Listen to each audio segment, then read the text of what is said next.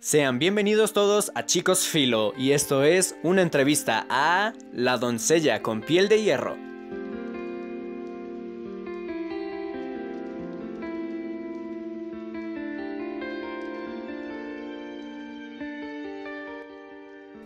Hola chicos, pues qué más presentación que la que tuvimos con Justin, nuestro nuevo integrante de la familia y pues ya que se ha integrado, pues queríamos hacerle una entrevista y él ya nos dijo de qué va a ser.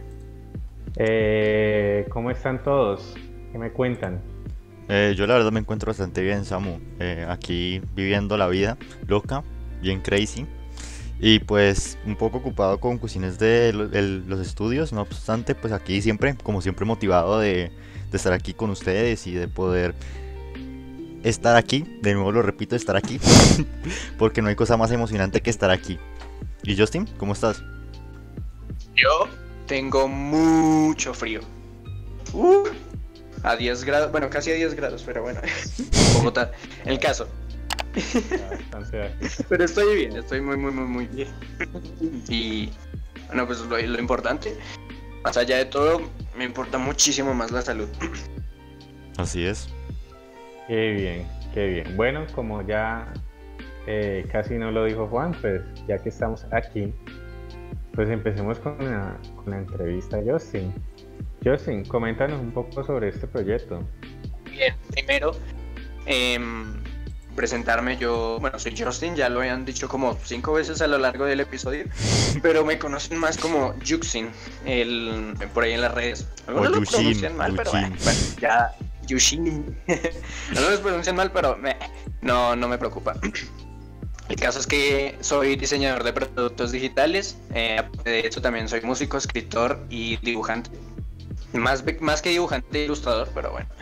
el caso es que em, eh, Chicos Filo, eh, la, empresa con la que ahorita estoy trabajando, compañía, esto, me contactó para hacer una entrevista sobre, sobre mi novela, que ahorita les voy a contar sobre ella. Y pues a raíz de toda esta charla que salió ahora de una que otra forma, pues terminé trabajando con ellos. Y pues estoy bastante agradecido, ya se los había dicho. Y creo que por ella ya lo habrán escuchado en algún otro episodio. El caso es que, bueno, eh, este proyecto, el de la doncella con piel de hierro, nace a raíz del aburrimiento y la pandemia. Era el año 2020, 15 de marzo creo que era, si no recuerdo mal, a las 3 de la mañana, que, que estaba, estaba escuchando música de, del estudio Ghibli, de alguna de las películas de estudio Ghibli, no sé si ustedes las conocen. Evidentemente sí. Claro. Pues claro. Otakus Bien, Estaba a las 3 de la mañana escuchando esa música con mis auriculares y me motivé. Honestamente fue como el primer toque que me motivara a, a crear una historia. ¿Por qué? Porque anteriormente obviamente ya, ya, ya había visto las películas como tal, no todas, pero sí las más reconocibles como eh, El viaje de Shihiro, mi vecino Totoro, eh, Kiki's entregado a domicilio, mm, bueno, entre otros que hay por ahí. Entonces toda su música me gustó y entonces pues me la descargué en Spotify y pues la empecé a escuchar. El caso es que al ser música de fantasía y ser tan, tan, tan bonita, me, me terminó motivando, me terminó motivando para, no sé, crear una historia. En realidad no tenía ni idea de qué era lo que iba a crear, originalmente, claro. Entonces pues me dirigí a un programa de diseño en el teléfono que bueno era Photoshop Touch, ahorita ya no está disponible, no sé, ya no funciona en teléfonos. Y empecé a diseñar una portada. O sea, ya estaba directamente diseñando una portada para la historia que ni siquiera tenía historia de por sí. Y la hice estilo manga. bueno, se me olvidó pasar de las imágenes, pero el caso es que la primer portada era estilo manga tenía el título en japonés y ese tipo de cosas. Y bueno, ahí empezó todo. Luego pues... Y, y yo dije, bueno, ¿qué es lo que necesito para crear esta historia? Claro. Primero necesito eh, crear una, una esencia de qué va a tratar, de qué, de qué será. Entonces pues fui decidiéndome, yo dije pues obviamente será de fantasía. Me encanta la fantasía, así que pues ese será el punto clave. Segundo, que la ciencia ficción también me encanta. Y pues quise mezclar esos dos componentes. No sé, ¿han visto Rocky Morty, verdad? Evidentemente sí. Sí, son los muy eh, más. perfecto, perfecto. El que no se la haya visto, el que está escuchando este, este episodio, pues se lo recomiendo muchísimo.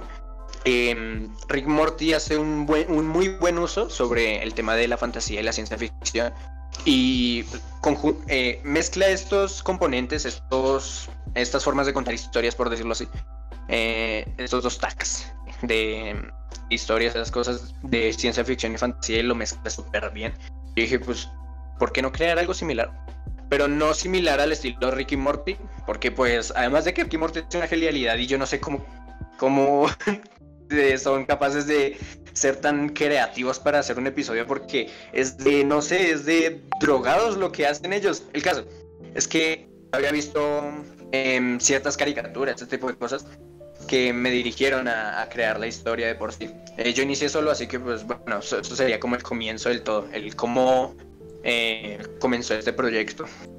Justin, eh, ¿te gusta otro tipo de ciencia ficción aparte de, las caricaturas o estás metido en el mundo de la animación totalmente?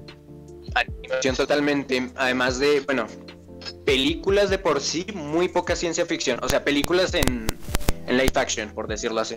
Live action, películas de ciencia ficción, he visto muy, muy pocas. Lo que más he consumido en ciencia ficción es caricatura, anime y libros de historietas. Como un buen y ya. promedio. otaku promedio, claro. Entonces es lo que más he consumido en ciencia ficción, este tipo de cosas. Sí, pues es completamente entendible. Considero yo que, eh, bueno, yo también como, como un otaku promedio, no soy mucho de, de, ver televisión y de mucho menos de mucho menos ver películas, sino que lo que más me dedico es a ver anime. Me imagino que Samuel también, ¿no? Mm, pero yo sí veo muchas películas. sí, me gusta mucho el cine, el séptimo arte. Em, me encantó cuando vi Blade Runner, a pesar de ser película tan antigua, o La Guerra de las Galaxias, el episodio 4. Esos efectos especiales eran geniales. Pero obviamente también el mundo de la animación, ¿no? Estudio Ghibli, pues es una referencia muy grande para nosotros, pero eh, en el mundo de, del anime ha salido ¿no? películas como eh, Akira, eh, este Ángel de Batalla, pero se me olvidó el nombre de ella. Algo así se llama, no me acuerdo bien cómo se llama. ¿Anita? Anita Ángel de Batalla. Alita. Creo que se llama. Se llama Alita. Alita, Ángel de Batalla. Y en esta película en la que estuvo Scarlett Johansson, pero pues la de anime. Ese es el nombre de ellos. Exacto. Eh, me gusta más por la de anime, ¿no?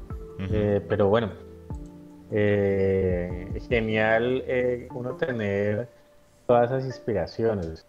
Los libros, pues los libros ya me imagino, Justin, que con toda esta animación que, has tenido, con toda esta ciencia ficción, si se quiere decir, dentro de la animación, pues con eso te has podido generar este mundo, ¿no? Eh, y me parece maravilloso, maravilloso. Y, mira el proyecto como sale, Juan, ¿no? O sea, ni siquiera sabía la historia. Primero supo la, la portada que en la historia. La portada. Y Justin, yo tengo una. A partir, a partir de qué surge el pensamiento de, la portada. Es decir, a partir de qué surge la historia y la portada. ¿Solo fue una simple inspiración mi, o.? Mi proceso de creación es bastante raro. Y creo que, bueno, no soy. Mm, por decirlo así, de pronto el único que haya pensado en este tipo de, de, trabajo, pero mm, mi, tipo de trabajo es muy, muy raro. no sé, por ejemplo, hago una ilustración de, em, por ejemplo, un cuarto, una habitación, y en esa habitación hay elementos. Entonces esos elementos pertenecen a un personaje. Y luego, a partir de eso, empiezo a crear la historia, pero en reversa. O sea, como la historia en el pasado y luego para llegar al presente. Es un poco raro. No, no, pero es buena técnica porque no te pierdes. Un poco, no, a veces, pero sí, o sea, me ha servido bastante. Yo creo, la he usado casi para todo. Por ejemplo, un escenario que ya había dibujado y que luego les pasé.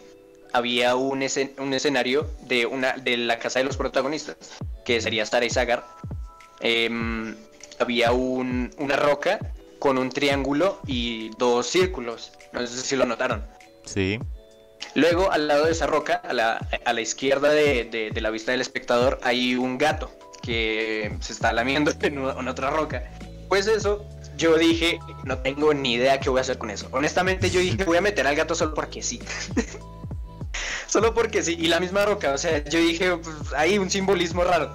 En serio, no, no me lo estoy inventando, así trabajo yo. El caso es que eh, hice la, la, lo del gato, em, que luego pasó a ser un personaje, y lo de la roca. Y yo dije, bueno, después pasaron como dos meses y dije, bueno, ahora qué hago con esto. Y yo dije, bueno, ¿qué tal si hacemos que el gato sea la mascota de la protagonista? Y que esté ahí porque obviamente ella lo cuida. Y que el, simbolismo que está el triángulo de, con los dos círculos sea em, parte de la representación del gato, que el gato pues se llama Togu y, y, tiene un triángulo en su cabeza. Ya le hicimos historia y todo, la cual quedó para mí una, una historia bastante espectacular para el gato pues más o menos es así es como trabajo con el tema este. Ahora con lo de la portada. Eh, hemos cambiado ya varias veces de portada, eh, la cual pues al inicio con, con, con, lo del, con la portada esta de manga y esas cosas yo dije, bueno, primero que todo no, no sé mm, no sé dibujar manga, no sé dibujar manga. Y en esa época, que fue el año pasado, claro, eh, estaba muy, muy, muy, muy influenciado por el tema de la caricatura. Me había terminado otra caricatura que me había gustado mucho y, yo dije, pues, ¿saben qué? Quiero hacer caricatura, no voy a poner a hacer mangas, no sé dibujar manga. Y, además de que, bueno, he visto varios documentales sobre mangakas y esas cosas y pues no la suelen pasar muy bien con el tema de su con la creación. Entonces, pues, es reconfortante, por decirlo así. Em, saber que el trabajo duro a lo largo va a terminar, pues, trayendo, eh, trayendo frutos y esas cosas. Pero, honestamente, no, no, no, no, no le sé el, no le sé el manga no le, no le sé.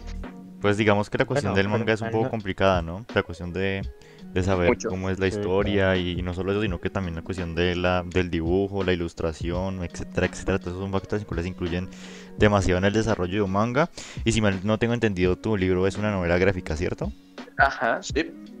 Entonces va más o menos por el manga, pero no, pero sí, es como, como un cómic, pero no. Sí, eh, sí, sí, sí, sí. Eh, con, mi equipo de desarrollo hemos pensado en meter varios estilos de, narración, por decirlo así. Por ejemplo, en una página posiblemente haya solo texto, en las siguientes hayan dibujos, eh, sin diálogo, claro. Y en la otra puede que haya una escena, una secuencia de escenas en formato manga, eh, obviamente en caricatura, en formato manga para, para contar un poco mejor la historia. Sí. Y que se entienda claro. O sea que vas a contar la historia también gráficamente, ¿no? Eh, sí. Como si fuera un cómic, manga, cosas así. Sí, sí, es bastante difícil. que no, como no dices que va a haber solo imágenes en algunas partes, me imagino que para uno mostrar y que se sienta, pues. Pero bueno, genial ese proyecto, ¿no? Sí. Bueno, pero tú. tú sí, sí, sí. Es Sara. Ajá, sí, bastante. Tú hablaste de Sara, ¿nos puedes contar un poco sobre ella? Sara, Sara, Sara en un mundo que, es desconocido para nosotros, pero no es desconocido para ella. ¿Por qué?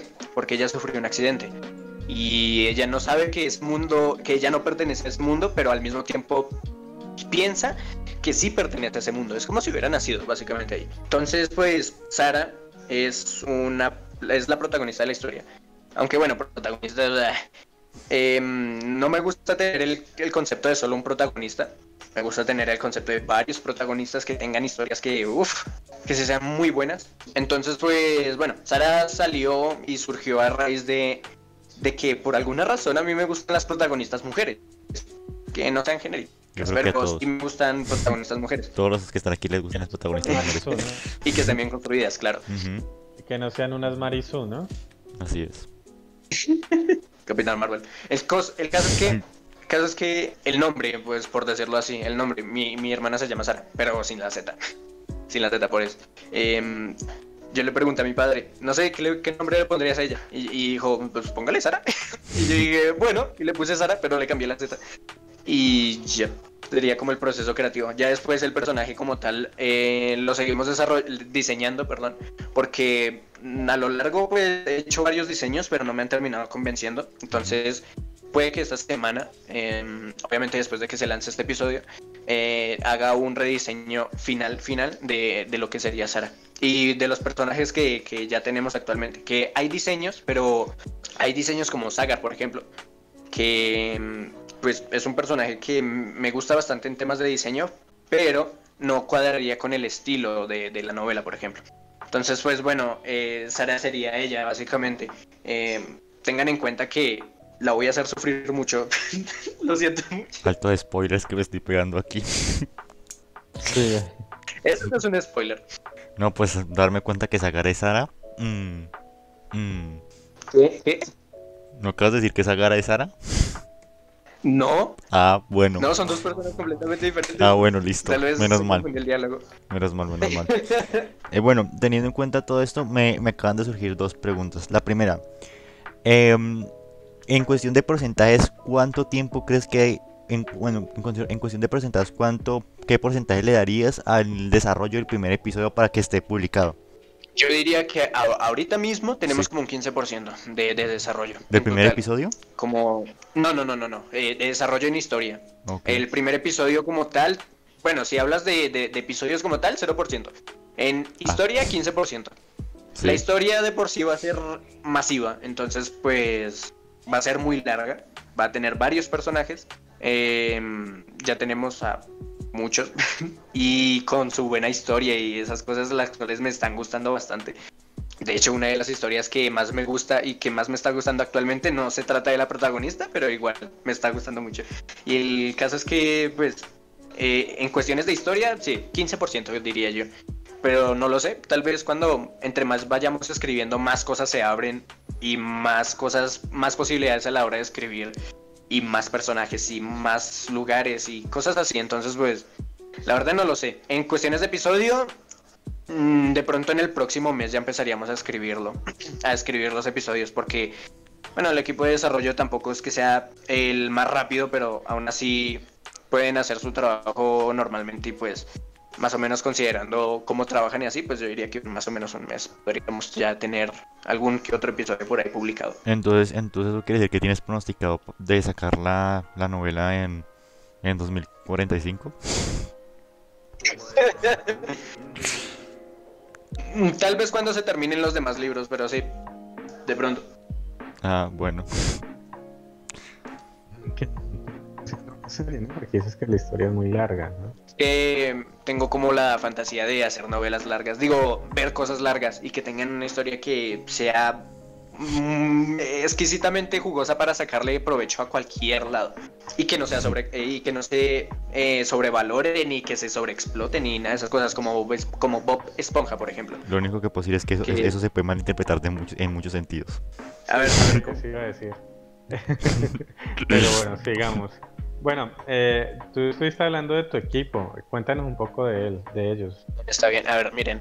Eh, yo pues en el, año pasado, en marzo y estas cosas, estaba trabajando totalmente solo. Obviamente pues, primero mencionar que yo antes de esta novela ya había tenido un proyecto eh, de escritura en el pasado, que era más un cuento que una novela, era cortico, pero tenía una idea que tiene una idea tan, tan bonita que no la voy a desperdiciar. Además de que me sentiría muy culpable.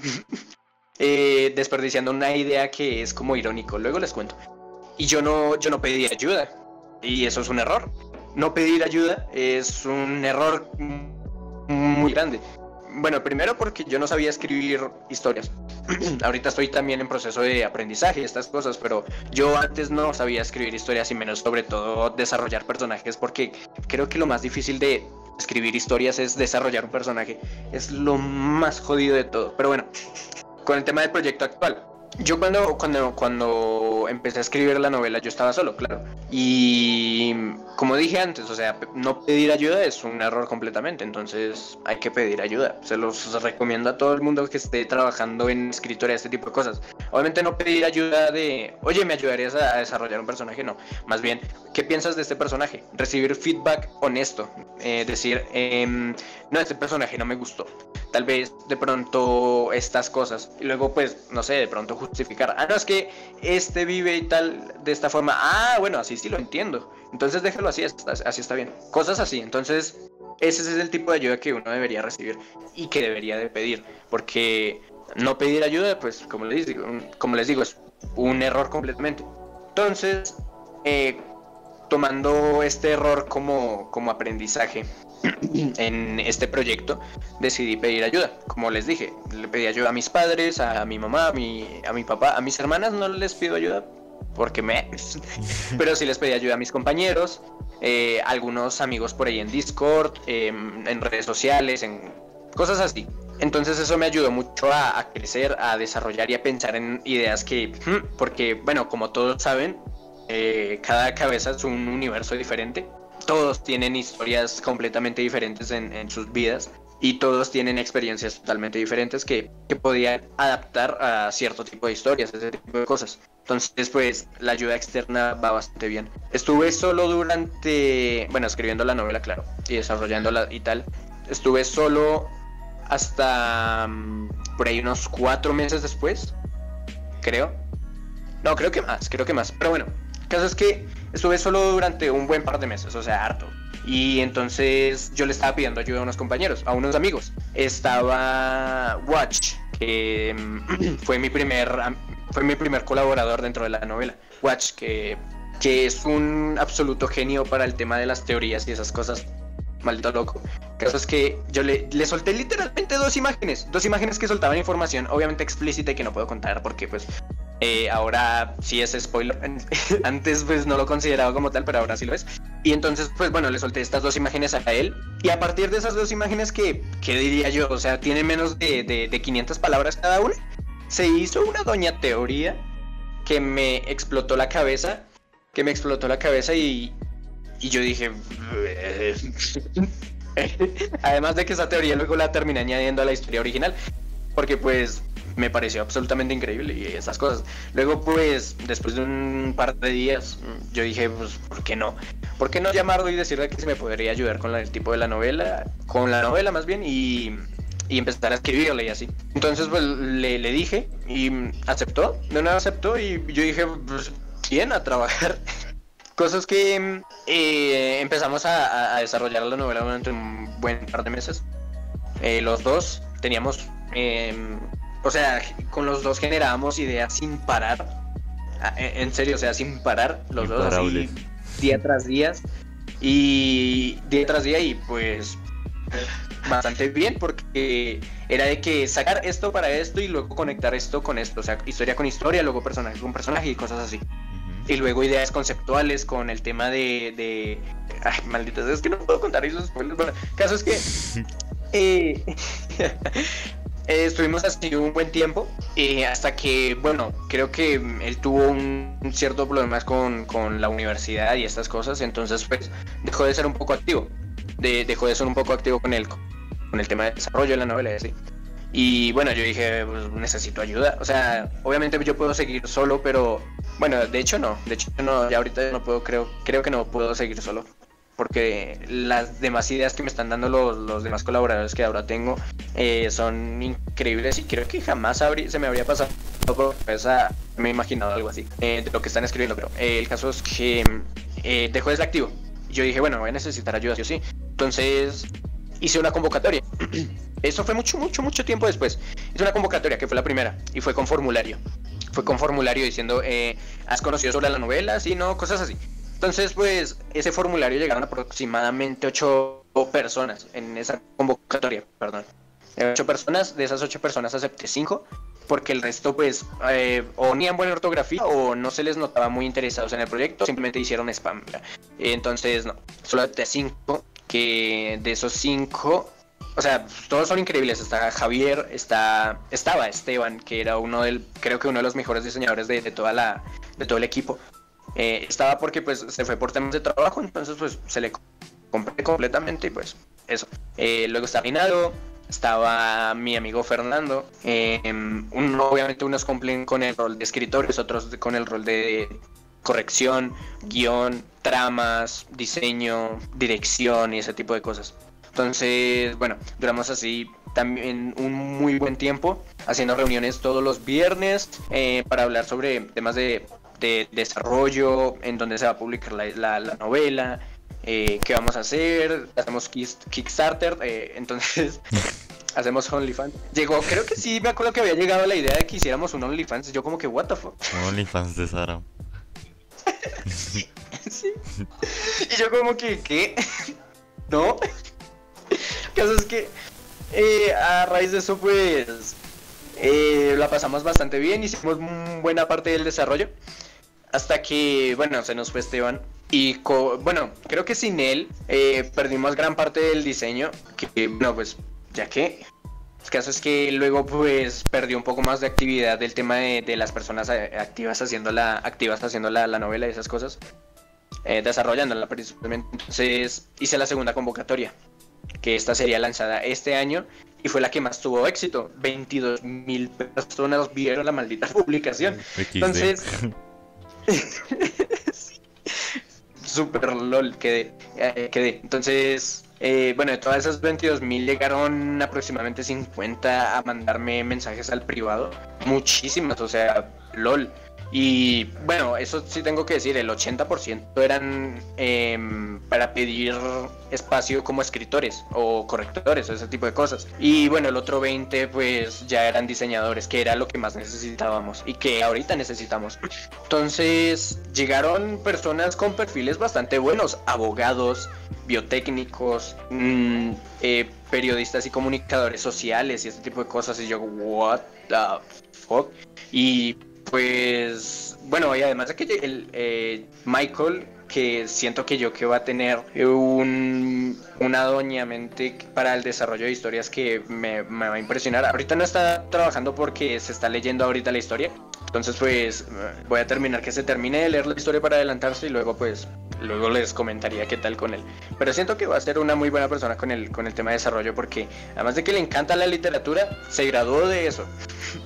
como algo de literatura y, escritura y esas cosas. Ya como que, ah, lol. Entonces, pues, siento yo que tenemos un equipo bastante bueno. Y bueno, eso espero que se mantenga. 11 personas, por cierto. 7 eh, siete escritores y, y 5 diseñadores. Ahí serían 12, pero pues contándome a mí. Ok. Claro. Creo que, creo que no, no voy a volver a, a ser tan duro con, con los autores de, de libros porque Imagínate, Juan, todo el trabajo que hay encima de este proyecto. No me imagines, usted ya llevamos 45 minutos hablando. y creo que mayormente soy yo. Imagínate todo eso para una historia, ¿no? Súper impresionante. Bastante. Sí, sí. No, no, y, digamos que pues yo sí inicio básicamente con nada y ahora trabajando es que con 11 personas mm. y, y, con diseñadores, súper impresionante. Yo sí, la verdad te aplaudo mucho y sé que este proyecto va a salir adelante. Em, y pues esperamos que, que, que, pues salga adelante y nosotros estar ahí acompañándote cuando, cuando, cuando te hagas un escritor famoso. Y que así sea. Muchas gracias, amigo. Muchas gracias. Y obviamente, eh, y obviamente te estaremos sponsoreando desde las sombras, desde las tinieblas. ¿Cómo piensan promocionar el libro? ¿Has pensado en el marketing del libro o, o solamente estás en el desarrollo de la historia?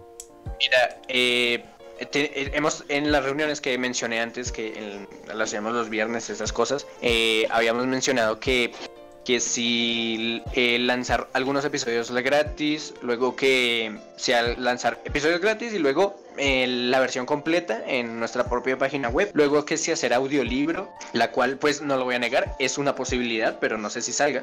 Un audiolibro, eh, temas de obviamente marketing tradicional, o sea, publicidad tradicional, el típico le hablo a mi tío y que mi tío lo comparta, cosas así.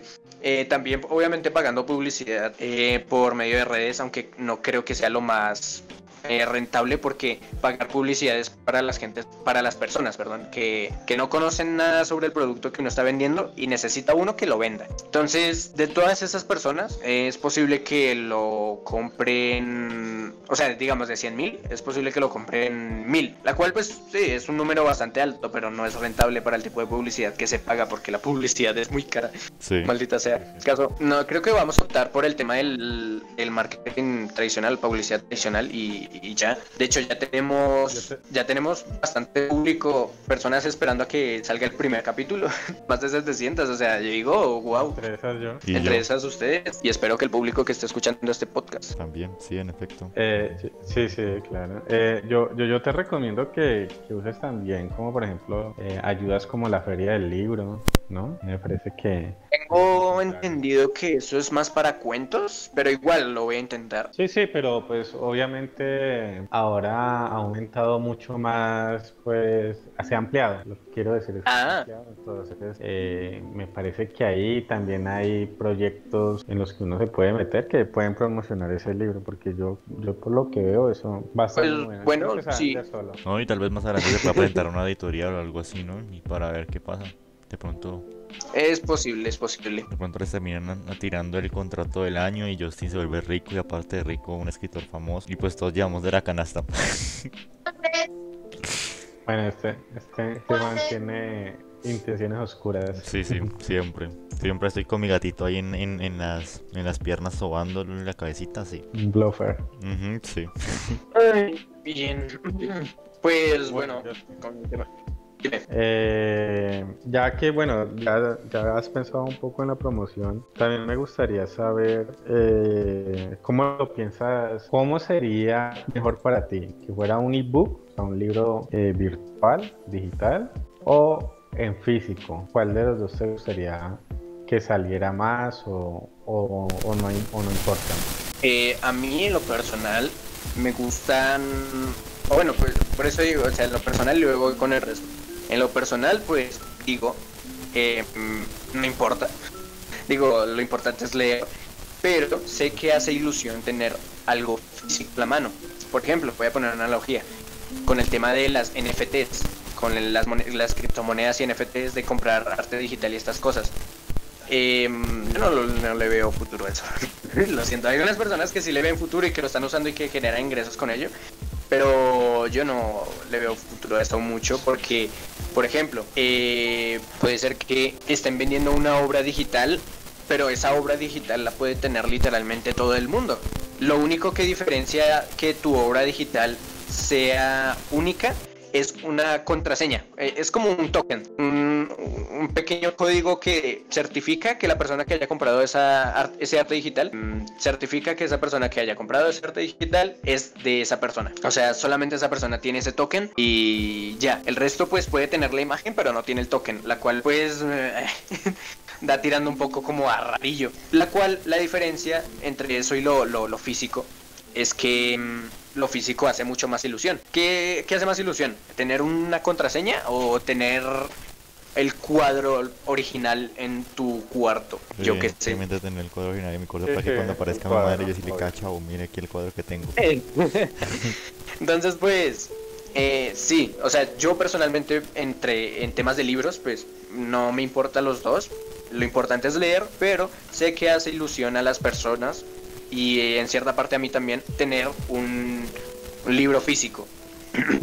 Porque claro, o sea, ¿qué es más interesante? Que te compres un libro que lo puedas tocar y que lo puedas leer y ver la calidad original y, y todo y que, y que huela a libro nuevo o tener un PDF. No, obviamente el físico. Sí. Y que venga en una cajita especial, ¿no? Como. Sí, sí, sí. Entonces, esa es la diferencia. La cual yo digo, bueno, eh, al no estar buscando una editorial y no poder sacar, bueno, no saber si sacar un libro eh, físico o no, lo que vamos a optar es simplemente hacer que el, entre comillas, PDF sea lo mejor que haya visto la gente. Que tenga un diseño súper hermoso, con una letra y con, perdón, con tipografía y con diseños que sean muy gustosos a la vista, que no canse la vista, claro, ese tipo de cosas. Entonces, hacer un diseño que sea muy bonito, la cual obviamente yo me voy a encargar de eso, y que le guste a la gente leer, no importa si es en virtual o en físico, es como un reto que yo tengo. Qué bien. Ok, pues yo creo que ya para ir terminando con las ultimitas preguntas, yo creo que iríamos por Justin. Eh, ¿Cuál es tu libro favorito y por qué? Eh, mi libro favorito, mm, irónicamente, no tiene nada que ver con historias, así de fantasía y esas cosas. Es más un libro de autoayuda, pero bueno, pues a, mí me encanta. Es un- el libro literalmente se llama... em, desafortunadamente no me acuerdo del autor porque el autor es nórdico y no me acuerdo del nombre porque los nombres son raros. Entonces el libro se llama Deja de hacer pendejadas y termina con el autosabotaje y recupera tu vida. Así se llama. Y ese libro me cambió la vida por, completo. Fue hermoso el, el, el, el tema que tocaba ese autor. con el tema del autosabotaje y este tipo de cosas. Es un libro que le recomiendo mucho a la gente que se lea, que tiene cierto tipo de problemas a la hora de hacer algo y que dice, no, es que yo no tengo tiempo, no, es que y lo justifica siempre con excusas, entonces pues ese libro les va a quitar esas excusas de, de la cabeza de una vez por todas. Si lo buscan así, o sea, si lo buscan, eh, si lo buscan así tal cual como se los dije, deja de hacer pendejadas y termina con el, autosabotaje y recupera tu vida. Eh, así lo van a encontrar, está en audiolibro y está en libro físico, así que pues como quieran. Del autor si no me acuerdo, lo siento, pero el nombre es bien raro. Ok, yo sí. Pues yo creo que, eh, bueno, ya antes de finalizar me gustaría invitar a todos los que nos están escuchando, en nuestras redes sociales y en YouTube, en Spotify, en Instagram, en Twitter, en, en donde sea. Pues nosotros ya estamos en todas las redes sociales, estamos expandiéndonos hacia el globo terráqueo. Bueno, teniendo en cuenta que estamos en el globo terráqueo, pero, eh, pero bueno, Justin, aquí viene mi última, bueno, no es una pregunta, es más como para, como para continuar con, con lo último. Es Descríbeme por favor tu libro en tres palabras. Hermoso, abierto e innovador. Listo.